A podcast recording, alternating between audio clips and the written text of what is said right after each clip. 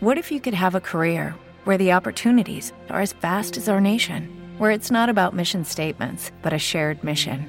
At U.S. Customs and Border Protection, we go beyond to protect more than borders from ship to shore, air to ground. Cities to local communities, CBP agents and officers are keeping people safe.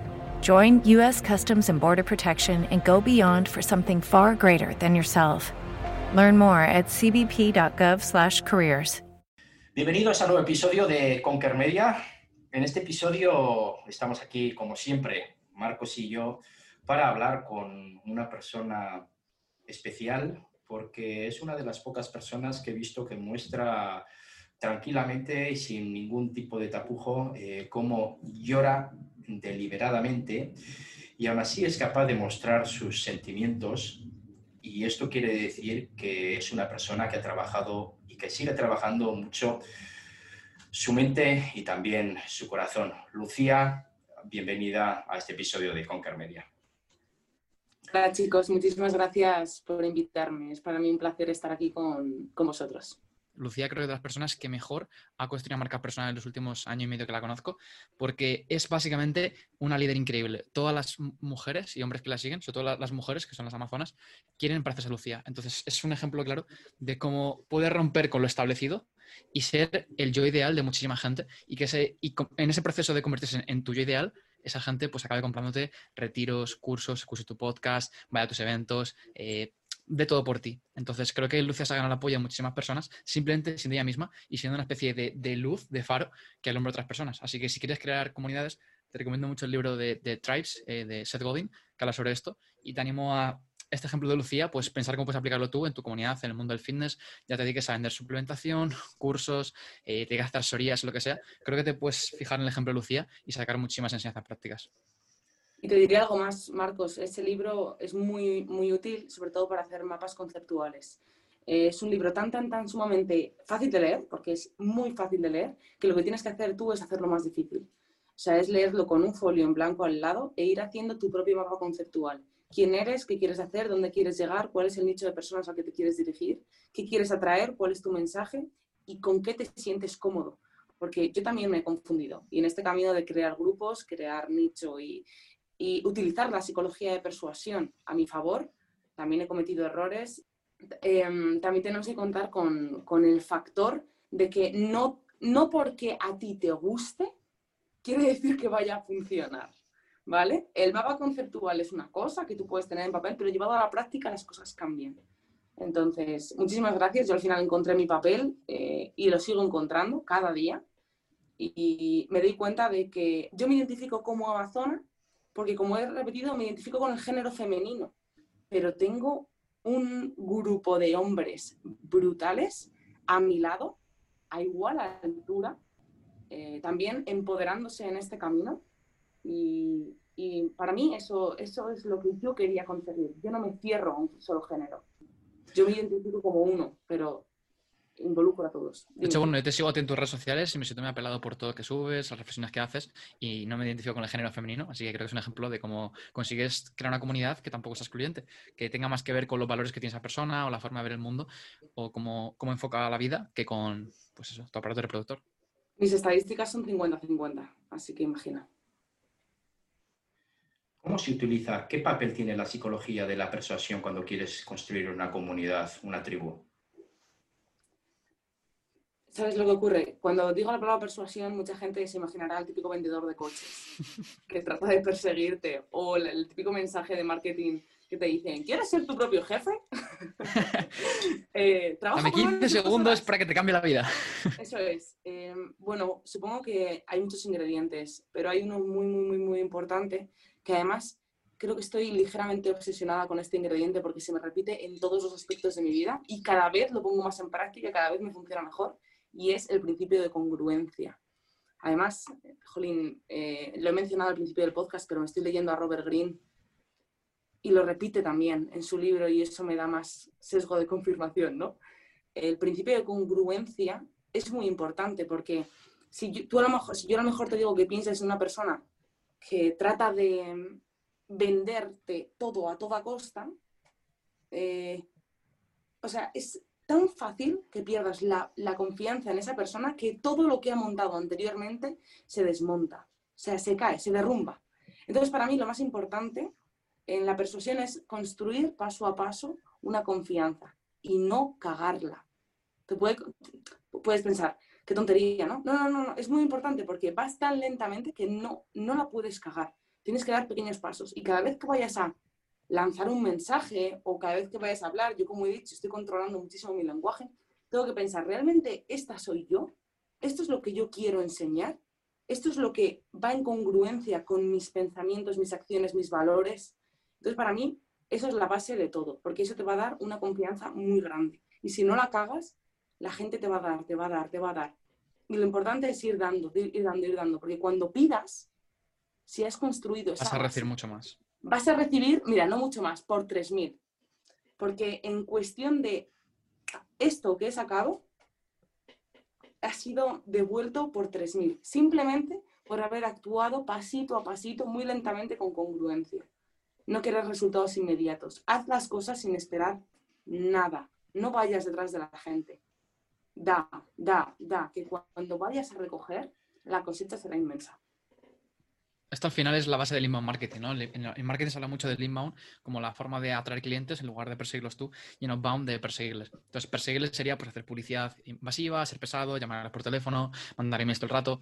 Y el inbound sería y funciona, funciona, pero tiene que ser una pequeña parte de la ecuación, o sea, tiene que ser más como un recordatorio o como algo que sea, oye, que si tienes esta duda, que sepas que esto no es un problema para ti. Tienes algo más informativo, algo más pequeño, una pequeña parte de la ecuación y la a ser el inbound marketing. Y cuando las marcas olvidan esto, pues son la típica empresa suplementación que te mandan un email diario, compra, compra, compra, y al final, pues es lo que todos no queremos, lo que nos genera rechazo, ¿no? El típico del operador que te llama cada dos días para hacerte una nueva oferta y es como, Dios, o sea, esta marca la va a empezar a odiar, sinceramente. Entonces, si quieres jugar a largo plazo, juega como Lucía Luengas, creo que te va a ir mucho mejor. Y luego también, un punto que decía muy, muy interesante Lucía, es que la confianza se, se, pierde muy rápido, pero cuesta mucho ganarla. Entonces, en el momento que tú piensas que una persona que sigues y que tiene influencia en ti, que antepone el dinero a, engañarte o a, a, tus valores, hostia puta, eso es difícilmente reversible y te acabas de cargar el trabajo de muchos años. Así que es súper importante que no pierdas ese sentido de congruencia. Y como decía Lucía, que intentes meter ese sesgo de reciprocidad en todas tus relaciones con tus seguidores en, redes sociales para que cuando ofrezcas algo, la gente te lo compre masivamente. Aquí creo que el mejor ejemplo es, bueno, aparte de Pedro, por supuesto, con el libro La fiesta es el problema, que se lo compraron miles de personas porque había aportado en su podcast durante dos años, en su Instagram durante cinco, y había creado una comunidad de fans. También Fin Revolucionario creo que aquí lo ha hecho muy, muy bien, que siempre que Marcos más que lanza algo, es como, este tío me cambia la vida todos los días, como cojones a comprar un libro por 15 euros. Exacto. Tengo una pega, ¿vale? Voy a cumplir mi rol. Eh, mirad, hace años me leí, eh, me leí el libro de, ¿cómo se llama? E, el americano que entró en la, en la NSA y está en Rusia, el de gafitas. Eh, ah, Edward Snowden. Sí, eso, de Snowden, y que también lo, lo coescribió con, con el de Wikileaks. Ah, eh,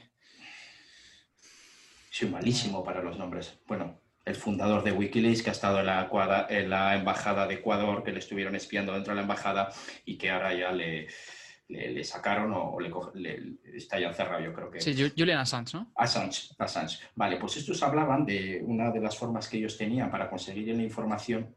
No le llamaban psicología de la persuasión, pero me recuerda un poquito a eso. Le llamaban ingeniería social que es lo que se hace mucho en el marketing. Es decir, no, no, voy a hacerte ingeniería social. Voy a poner un ejemplo claro. Un ejemplo claro de ingeniería social es cuando tú estás caminando por la gran vía de tu ciudad y hay una persona con chaleco blanco que tiene aquí colgado eh, el carné de una asociación y te dice, hola, buenos días, oye, perdona, ¿te puedo hacer una preguntita? Y esa persona quiere que tú te vayas de ahí habiéndole dado tu número de cuenta y si no lo tienes en ese momento y no tienes la visa, tu número de teléfono para que colabores con la causa que está anunciando. Eso es ingeniería social. Entra de amigo, un segundito, ¿te puedo hacer una preguntita? Esto que estáis diciendo me recuerda a eso. Mira, no, no, yo aquí vengo a hacer el bien, yo aquí vengo a ayudarte, vengo a colaborar contigo, vengo a ofrecerte ese servicio que te va a cambiar la vida, porque esto es lo mejor. Si no quieres, no me lo compres, que tengo este otro servicio también para gente como tú eh, eh, que te pueda ayudar. Y si no quieres este, tengo este otro servicio que hemos visto que ha servido y que te puede ayudar en tu caso. Aquí, aquí varios puntos, ¿no? El primero es no, incomodar a la gente, no, no, no cortar en su día a día y romper un patrón suyo hasta el punto de ser molesto. Eso al final va a generar rechazo y no, no ayuda a nadie. Y luego también es tener clarísimo eh, cuál es tu propuesta de valor. O sea, creo que al final esto es la base del marketing en sí mismo. O sea, Lucía tiene clarísimo qué es lo que aporta a la gente. Entonces, en tu caso, me preguntaría qué es aquello que aportas. Si lo que vas a aportar es dar pena a la gente, aunque la gente haya por costundido, por haber invertido 25 minutos, te va a dejar el número de cuenta, si es tu propuesta de valor, en plan, tiene patas muy cortas y posiblemente dentro de unos meses o dentro de unos años, pues esa gente cancele su suscripción y, pase de tu cara. Entonces, es importante hacer estas preguntas. Claro, y sobre todo eh, es eso, ¿a qué juegas? ¿A corto plazo o a largo plazo? Porque yo lo tengo claro. Eh, tu propuesta de valor es mm, hacer un embudo de venta donde ventas a muchísima gente y los primeros tres meses te den de suscripción el 98% de la gente. Vale, está bien, vas a hacer mucho dinero. Hacer mucho dinero porque siempre va a haber más gente a la que poder meter en ese embudo. Y vamos, eso es los principales movimientos de muchas empresas que aquí los tres conocemos. Pero si tú juegas a largo plazo, eh, saques lo que saques. Eh, yo, por ejemplo, estoy convencida de que lo que saco o lo que de lo que hablo va a ser bueno. Y la gente también, porque lleva un año y medio viéndome día a día con congruencia. Y si me equivoco, también lo voy a decir, porque también, como he dicho, me he equivocado. Y he cogido el teléfono y he dicho, oye, que me he equivocado. Así que lo siento por esas personas que habéis puesto la de confianza en mí. Y eso al final es la base de la confianza, igual que en las relaciones. Es lo mismo.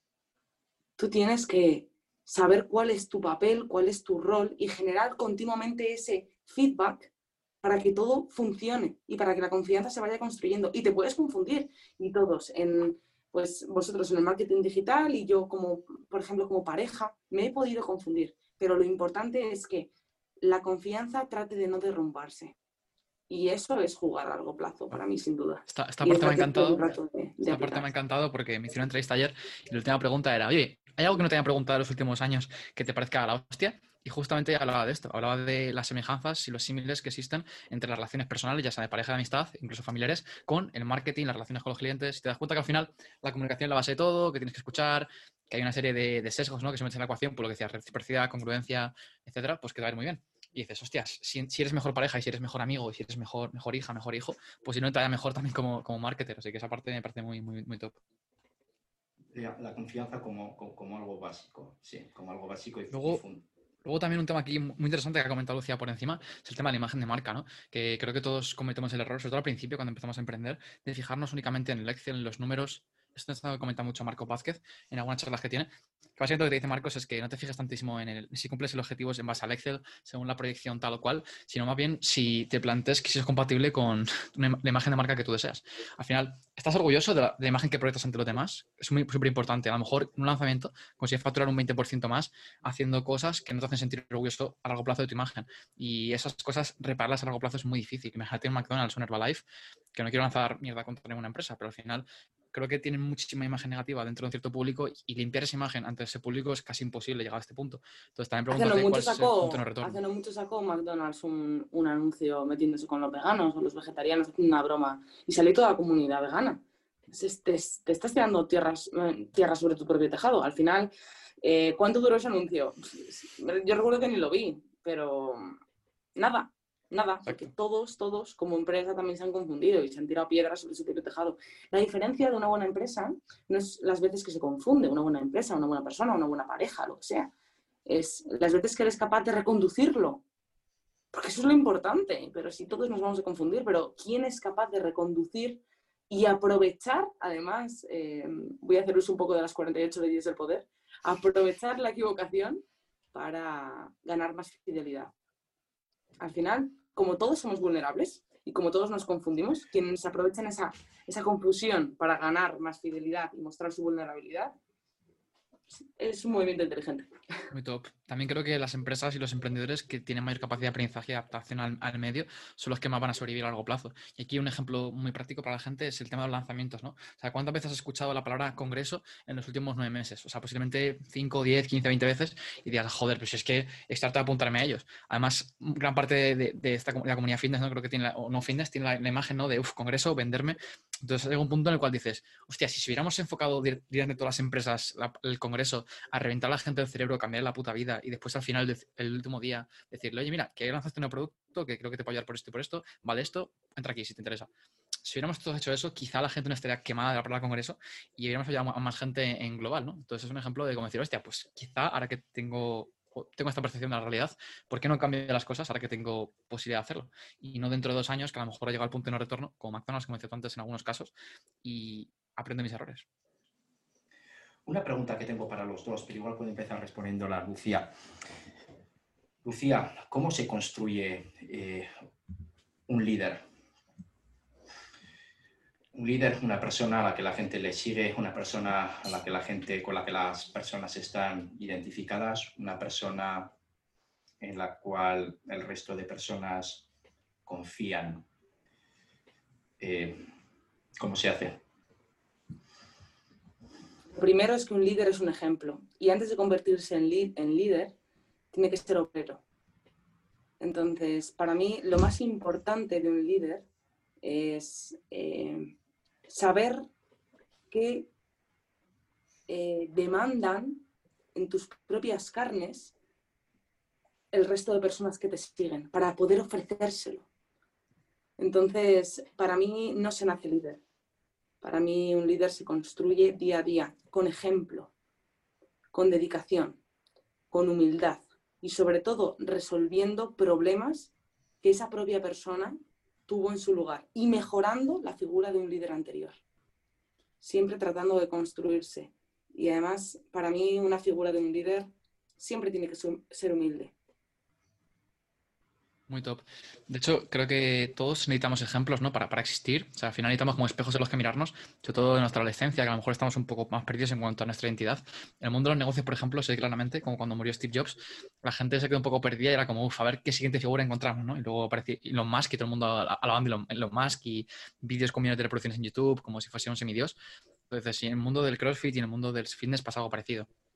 Entonces, yo creo que para, ser un buen líder, eh, como dice Lucía, tienes que ser, servir de espejo para otras personas. Entonces, plántate, oye, ¿qué podría hacer yo? ¿Sabes? Por ejemplo, en mi caso personal, me sigue mucha gente que su sueño es emprender, su sueño es montar el próximo AudioFit y, y se ven en mí un, espejo. Entonces, como, a este tío le encanta entrenar, su plan ideal es un sábado hacer predanca con los amigos y también le mola mucho emprender y crear empresas y contar trabajadores y hacer feliz a los clientes, pensar en cómo mejorar sus productos, como, wow, me identifico mucho con Marcos. Entonces, planteate quién es ese ideal tuyo, vea por él y posiblemente en esa persecución de tu ideal pues haya gente que, quiere detrás tuya y te quiera, te quiera imitar. Bueno, voy a volver a hacer de polimalo. Sí, me encanta. Eh, creo que tener un líder te puede llevar a no estar satisfecho. Depende cómo lo afrontes, ¿eh? depende cómo lo afrontes, pero entiendo que hay muchas personas a las cuales les puede llevar a no estar satisfecho con su propia vida es que mira, es que yo quiero ser como Lucía, porque Lucía lo tiene bien claro, es una persona que se trabaja muy bien la confianza de los demás, una persona que es capaz de reconocer sus fallos, una persona humilde. Yo quiero ser como Marcos, me encanta el fitness, Marcos emprende y quiero ser como él, eh, pero no lo soy. Y, sé que está de moda en las redes sociales decir que no saca tu mejor versión. No, yo también nací en una familia humilde y mira dónde he llegado con mi propio esfuerzo y mi propio trabajo. Eh, pero pero yo soy un tío, lo voy a poner entre comillas, normal, que me gustaría ser como, pero... Y me dirán, no, tú puedes, no, te tienes que esforzar más. Perdonadme, estoy harto de esforzarme y de escuchar, tú puedes, confía en ti, si yo he podido, tú también. Y eso me puede producir una cierta infelicidad porque os veo en las redes sociales, veo lo que queréis mostrar en las redes sociales y yo no llego. Acaba de traer un punto a colación muy interesante y es que a veces hay gente que son líderes, líderes falsos, que al final, pues a lo mejor, imagínate, un deportista de alto nivel que sube levantamientos a su entrenamiento y la gente, guau, dice, este tío seguro que duerme nueve horas, gestiona muy el estrés, toma a lo mejor suplementos, cuida sus relaciones y después es todo lo contrario, simplemente que entrena muy muy fuerte, hace un poco el cabra loca, pero el resto de cosas como que no las ves. Y, se pincha. Exacto, posiblemente. no quería decirlo, pero también puede ser un factor en este tipo de casos. Entonces, sí que es verdad, Chus, que a veces hay falsas expectativas que no pueden ser cumplidas, pero mi punto es que estas personas, aunque pudieran generar este tipo de frustración, primero, eso ya es algo interno de cada persona, hay que intentar trabajar sobre eso. Y sobre todo, esto es lo más importante, el mensaje central, ahora Lucía que lo complemente con lo que ya piense, como, incluso como persona que estudia psicología humana, el, el entender que esas personas pueden ayudar a que otras personas progresen desde su punto de partida. O sea, no pensar en un, en un, en un, escenario ideal hipotético, sino pensar, si esta persona ve un haciendo 200 kilos en press de banca, ¿va a esforzarse por ser mejor levantador? ¿Va a esforzarse por ser mejor deportista, mujer persona? Y si la respuesta es que sí, pues creo que eso al final es todo lo que importa al final del día. Y no si las expectativas que cada uno se crea a sí mismo son las perfectas, porque eso al final creo que recae más bien en no el, no creador de contenido, sino más bien en el consumidor. Y sobre todo, eh, mucha gente quiere quiero, yo quiero, yo quiero un hijo, yo quiero un gato, yo quiero ser, yo quiero, yo quiero, yo quiero. Pero ¿cuánta gente hace por? Porque para mí eso es lo fundamental. Lo primero, eh, expectativas frustradas. Bueno, eh, soy partidaria de no generarnos expectativas. Me refiero, yo recién estoy descubriendo que soy líder. ¿Vale? No lo buscaba, os lo juro. Yo no me abrí Instagram, ni me abrí un podcast, ni me abro nada esperando que me siga una masa de gente. Y de repente mi ejemplo y mis hechos, sin buscarlo y sin tener ninguna expectativa frustrada, porque no había expectativas, lo han hecho posible. Entonces, antes de yo quiero y es que me frustro y me causa infelicidad, con esa actitud realmente no pasa nada, pero ni a ser un líder ni a comportarte como una persona a tener en cuenta. Y realmente esto puede ser un poco duro, pero Así ocurre. La gente quiere un perro, coge un perro y a los dos años el perro abandonado. La gente quiere una pareja, se junta con el primero de turno y a los meses, ah, es que estaba loco. Venga. vamos a ver, hay que mirar un poco más qué queremos y qué queremos hacer por. Porque todo, todo, todo, y la persona que está haciendo banca con 200 kilos, la persona que corre a menos de 3, kilómetros, de 3 minutos el kilómetro, todo requiere un esfuerzo. La pregunta es, ¿estás dispuesto a concentrar todas tus energías en poder cambiar la persona que eres ahora para poder llegar a ser la persona que, eres, que vas a ser y sobre todo, si lo cumples, ¿vas a ser más feliz que ahora? Yo antes de ser, voy a decir, influencer, por así decirlo, no era menos feliz que ahora. Siempre he sido muy feliz. Y ahora con una comunidad soy muy feliz y dentro de unos años lo voy eh, que va a ser más grande, mm, voy a ser igual de feliz, porque siempre voy a ser feliz, porque no tengo una expectativa que cumplir. Ya la he cumplido. Ya soy quien quiero ser en este momento. Me da igual dentro de unos años. Ya soy quien quiero ser ahora. Es un punto muy bonito. Y eso, sobre todo lo que dices tú, de que no, no, pongas tu felicidad en base a tus resultados, sino en base al proceso que te lleva a ellos, ¿no? En plan de, estás haciendo lo que te apasiona cada día, eres más, estás más cerca de tuyo ideal. Son acciones que dependen de ti integralmente. Lo que no depende de ti es si consigues facturar 10.000 o 100.000 euros con estas acciones. Entonces, cuando pones tu peso en, voy a entrenar como la persona que va a hacer 200 kilos en de banca, en lugar de, voy a hacer 200 kilos en de banca, lo cual depende de otras multitud de factores, de tu sistema nervioso central, de tu biomecánica, de tu genética, de tu capacidad de, recuperación en base a tu trabajo, de mil cosas que no dependen de ti, pues eso sí que se puede ser realmente frustrante. Buen mensaje. Yo aquí me planteo si no seríamos, si yo no sería más feliz, voy a hablar solo por mí, si yo no sería más feliz si no se hubiera conocido. ¿Por qué? Esto, suena muy duro, ¿verdad? ¿eh? Esto suena muy duro. Esto lo voy a... el podcast, ¿eh, chicos? Esto lo voy a poner al principio del podcast, lo voy a poner. Eh, me explico, me explico.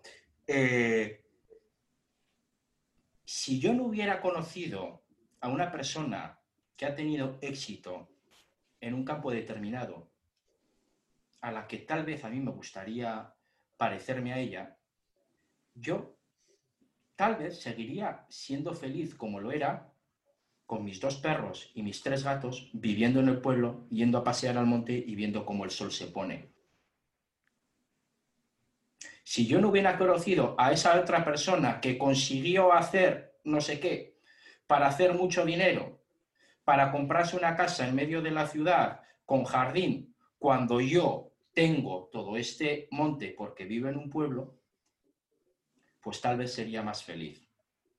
Es decir, veo perfectamente, y comparto con vosotros, eh, eh, pero veo perfectamente el, punto de vista, ¿no? Pero también veo perfectamente que depende cómo lo enfoques, y siento ser muy crítico con las redes sociales en cómo están diseñadas, es muy bueno que yo conozca a Lucía, es muy bueno que yo conozca a Marcos, pero es muy bueno también el medio donde yo los conozca, porque los dos me podéis aportar un montón y me aportáis un montón, pero dependo mucho del el medio, porque tal y como está montada las redes sociales, quieren que yo esté todo el rato pendiente, quieren que esté yo todo el rato ansioso porque publiquéis algo para conocerlo.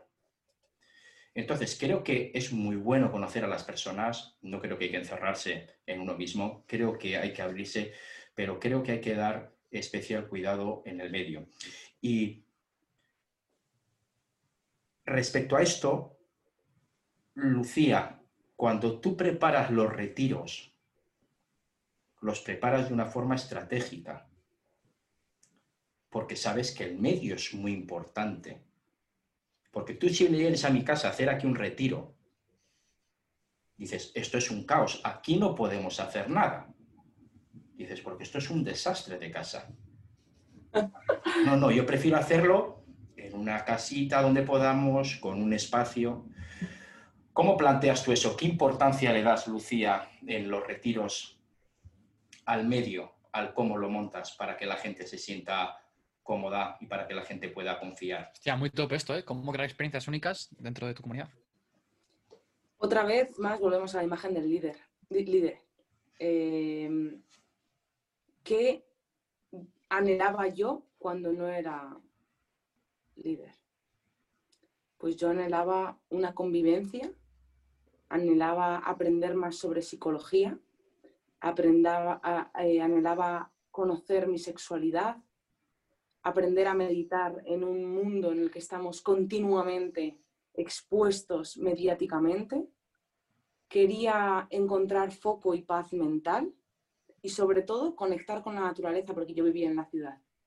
Así que lo único que he hecho ha sido hacer eso que yo quería montar para mí en convivencia de más personas. Y contratar a la gente que yo necesito que yo sé que no tengo las competencias ni las capacidades para poder hacerlo posible. Entonces, lo primero, dar un paso atrás y decir, a ver, ¿qué anhela la gente de mi edad? ¿Qué anhela el nicho de personas que me siguen? Porque voy a montar una experiencia conforme a lo que ellos me digan. Yo no monto la experiencia, la experiencia la montáis vosotros. Aquí empatizo demasiado con Lucía porque yo al final todas las empresas que creo, como dice Lucía, van enfocadas a resolver problemas que yo mismo tengo. De AudioFit, que al final resuelve preguntas que yo tenía sobre mi entrenamiento, mi nutrición, mi descanso, como AudioFit Research, que es una revista que vamos a lanzar para entrenadores dentro de AudioFit. Y es una revista que es en plan de, oye, pues estoy tomando ashwagandha hace seis meses. ¿Importa cuándo tome la ashwagandha? Pues no sé. Voy a preguntárselo al tío más friki de AudioFit sobre este tema para que dé respuesta a ello.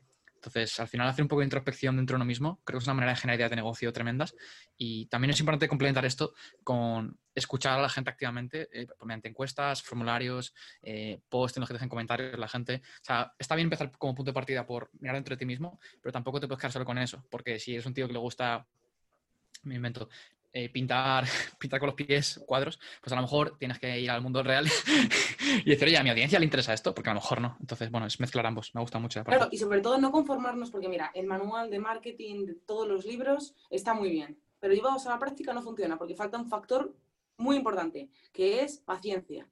Entonces, yo no he pasado ningún cuestionario, por ejemplo, para saber qué quiere la gente, pero sí que he estado atenta, activamente. Sí que he visto qué estadísticas funcionan más en mis, en, mis, en mis posts, por ejemplo, o qué podcast son más comentarios, o qué temática de podcast me pide la gente, o qué me preguntan más por mensaje directo. Entonces, no he hecho una estadística perfecta, como decía antes Marcos, mm, que mires mis Excel. No tengo Excel. No, no, mi Excel está aquí. y lo que hago es adaptarme a la gente lo que me va demandando. Y lo que me demanda yo lo formo. Entonces, que yo no tengo conocimientos sobre meditación y yoga, cojo a la mejor. Cojo a la mejor para que venga a mis retiros y lo petemos. Que mm, como mujer creo que tenemos un factor diferenciador entre hombres y mujeres con lo que respecta a nuestra sexualidad y cómo la vivimos. Sí, lo considero. Aquí en contrato a la mayor profesional fisioterapeuta del suelo pélvico de mujeres, preparto, posparto y preparadoras deportistas. ¿Qué demanda la gente?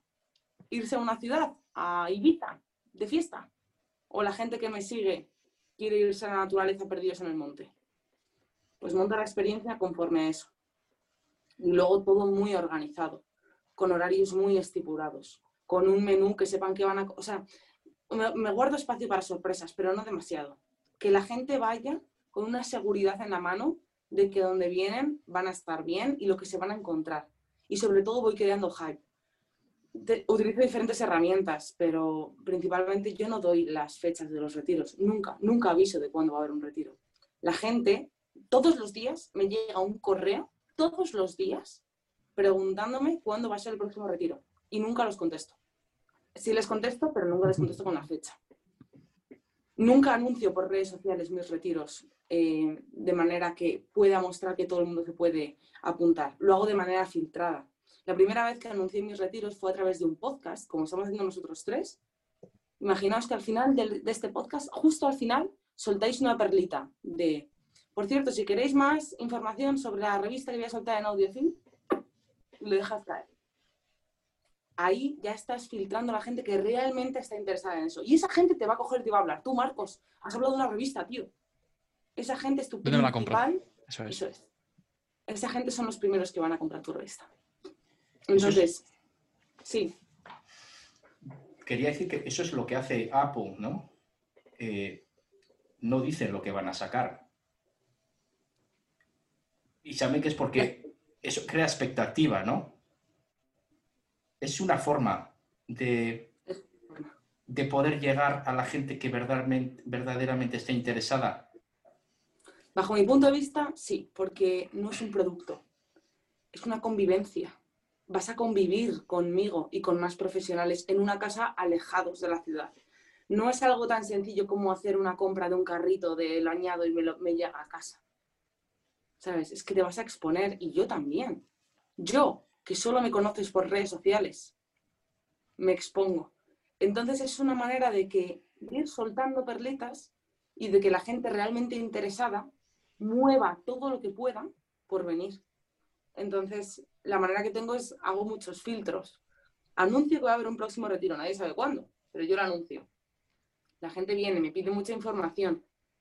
Les cuento un poquito de información, pero todo con un copyright pues muy diseñado por mí, ¿no? Eh, tengo una entrevista personal con ellos para conocerles y hago lista de espera. Y cuando ya he entrevistado a todas las personas, a todas, a todas, a todas, a todas, a todas, empiezo a llamar uno a uno. Y digo, tú sí, por esto, por esto, por esto. Te quiero en mi equipo. Entonces es una manera brutal de yo también sentirme muy segura, porque al final les abro las puertas de mi corazón. O sea, esto no es únicamente marketing, esto es la vida. Estoy, estoy dejando entrar gente en mi vida y yo solamente puedo hacer muy pocos retiros porque la semana después del retiro yo tengo resaca emocional.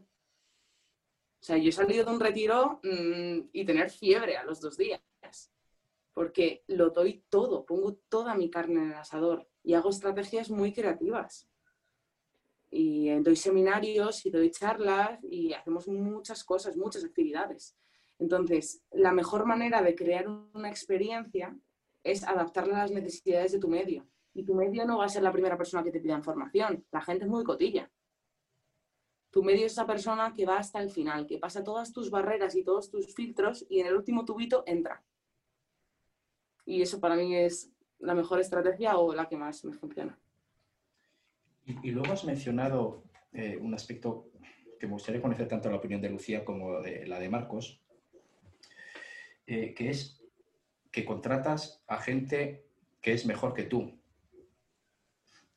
Es importante para que un negocio salga adelante, ver aquello a lo que tú no llegas o ver aquello en lo que hay alguien que es mejor que tú e intentar ir a por el mejor.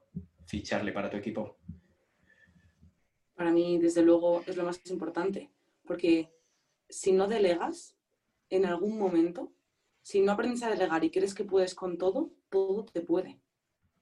Yo conozco cuáles son mis limitaciones muy bien y por mucho que las pueda trabajar, nunca seré tan buena como una persona que se dedica única y exclusivamente a eso.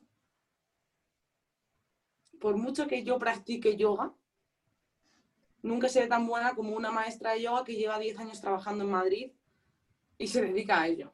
Por mucho que yo mm, sea deportista y haya trabajado mi suelo pélvico, para no, por ejemplo, orinarme mientras salto a, la comba, nunca seré tan buena como una profesional en ese campo.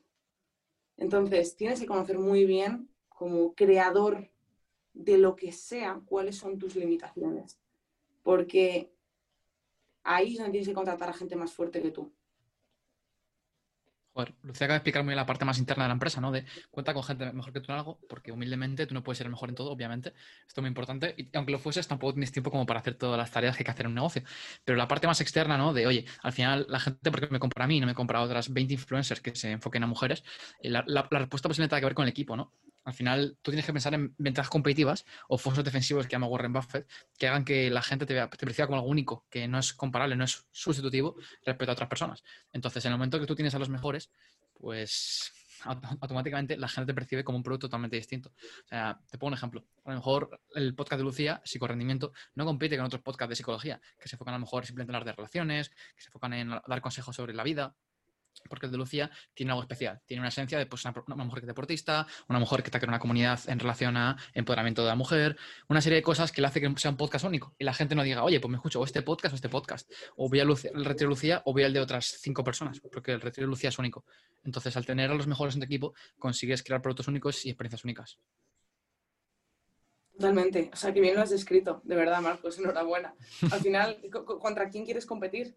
Si quieres ser el número uno en todo, si quieres ser una empresa como Amazon, por ejemplo, bueno, pues trata de replicar los pasos que ha seguido Amazon, pero realmente a lo mejor no te hace falta ser como Amazon para triunfar o para conseguir el éxito personal, porque para mí son cosas diferentes. De hecho, antes Lucía ha mencionado un ingrediente súper importante del marketing. Yo te diría que es posiblemente más, más importante y es la creatividad, que esto no viene en ningún manual de marketing, pero al final te das cuenta que es lo que define las estrategias ganadoras de las perdedoras normalmente. O sea, al final todo el mundo sabe hacer Facebook Ads, todo el mundo sabe lo que es email marketing, todo el mundo sabe hacer mejor o peor copywriting, pero sé creativo respecto a cómo transmites tu mensaje y sobre cómo vendes, sobre qué producto creas, sobre cómo eh, cuentas historias alrededor de ese producto. Ahí es donde se marcan las diferencias y es donde se ganan las batallas en el mundo del marketing, en mi opinión. Así que si todo el mundo hace congresos, pues tú planteas hacer cursos específicos sobre un tema. Y en lugar de hacer mesas redondas, haz clases de verdad.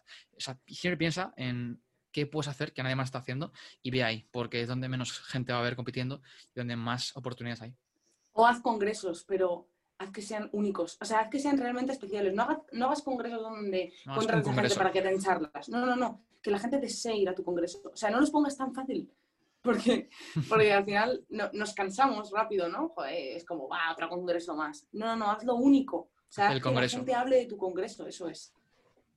Veo, Lucía, que tú utilizas una estrategia que me parece acertada, ¿no? Que la forma de crear expectativa es eh, lo voy a decir simple y llanamente, no sé si va a haber plaza para ti. Y no sé todavía, no te quiero decir cuándo lo voy a realizar. Entonces dices, quiero. Un casino emocional. Quiero ir, ¿no? Y veo que jugas con esos plazos y con, con esas estrategias, ¿no? Y sobre todo que no es sesgo de escasez, no es en menos de 48 horas y luego se alarga una semana. No. Lo que yo hago es verdad. Realmente por cada retiro solo puedo tener, para que todo funcione y para yo sentirme segura, solo puedo tener a 10 mujeres. ¿Vale? Con tres profesionales, 10 mujeres. Realmente la demanda es mucho mayor. Entonces, la estrategia, por llamarlo de alguna manera, de oye, mira, mm, voy a sacar retiros próximamente, no voy a decir cuándo porque mm, no voy a utilizar Instagram como una manera de hacer un embudo para que todo el mundo pueda venir, porque no me interesa.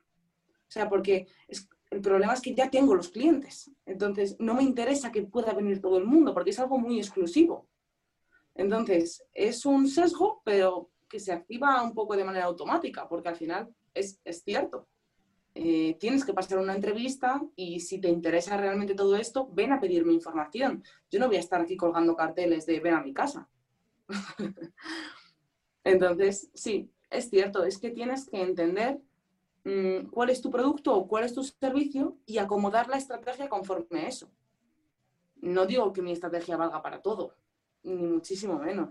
Hay productos donde el embudo tiene que ser mucho mayor porque lo que te interesa es darte a conocer y en algún momento pues ya harás venta. Entonces, pero también hay otras maneras de hacerlo y, a mí me gusta mucho ser un poco más discreta. A mí me gusta la venta un poco... Cuando tengo, que vender, vendo bien, ¿eh? O sea, si me tengo que poner a vender, pues vendo, ya sea, pues, oye, los productos que yo consumo, por ejemplo, que no son mis proyectos.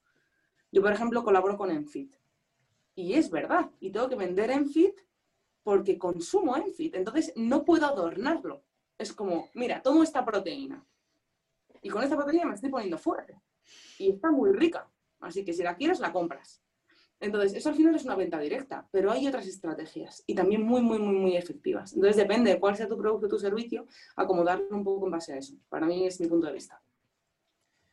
Lucía, para ir terminando el podcast, una pregunta que, que, suelo, que solemos realizar y que la considero fundamental.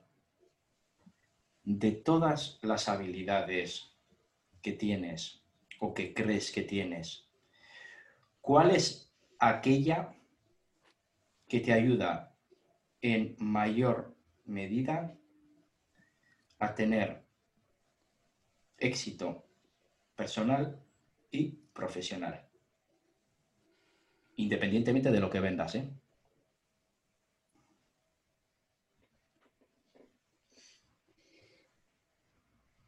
Sinceridad soy altamente sincera y no siempre lo he sido. He mentido para pertenecer a grupos, para ser aceptada, simplemente para quedar por encima de otra persona, también. Pero me he dado cuenta de que eso a nivel inconsciente me estaba haciendo daño, porque estaba, tenía que jugar dos papeles, el papel de la persona que miente y el papel de la persona que soy. Y cuantos más papeles y más personajes tienes en tu vida, más energía se te disipa. Entonces, literalmente, Chus, he conseguido coger todos esos personajes que tenía en mi vida y juntarlos en una sola persona. Y eso hace que a nivel personal esté consiguiendo el éxito, a nivel personal. Estoy logrando el éxito porque solo juego un papel y es la persona que soy. Te puede gustar más, te puede gustar menos, puede estar más de acuerdo, puede estar menos de acuerdo, pero eso hace que mi energía no se disipe. Mi energía está aquí.